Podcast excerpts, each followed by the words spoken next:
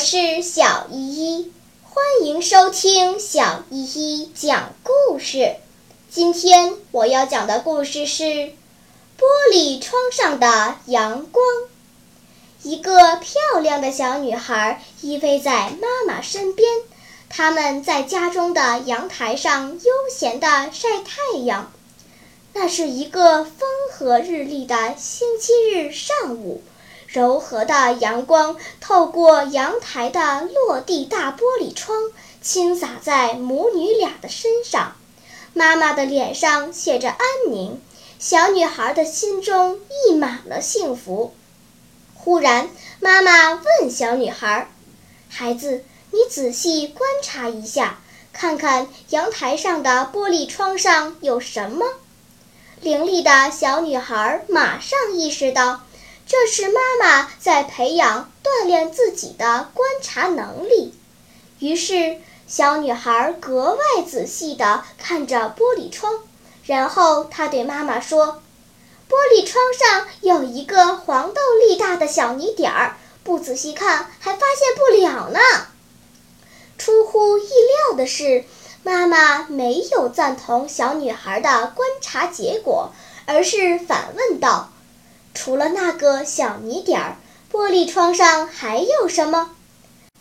小女孩再次打量玻璃窗，几近一寸一寸地扫描观察，然后她再度肯定地回答：“玻璃窗上除了那个小泥点，没有别的东西了。”妈妈提示道：“孩子，一个小泥点就锁住了你全部的视线。”而比那个小泥点多十倍、多百倍的阳光投射在玻璃窗上，你为什么视而不见呢？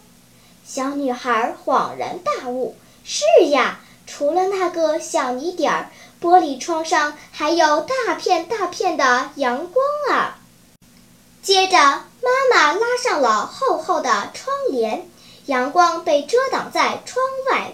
室内顿时昏暗了起来，小女孩十分不明白大白天为什么要拉上窗帘。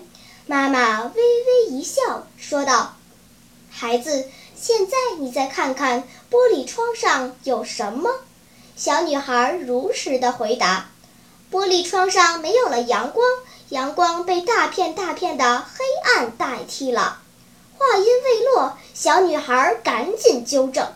不，妈妈，我还没有说完。在玻璃窗的右侧还有一线阳光，虽然面积挺小，但是在昏暗中显得格外明亮。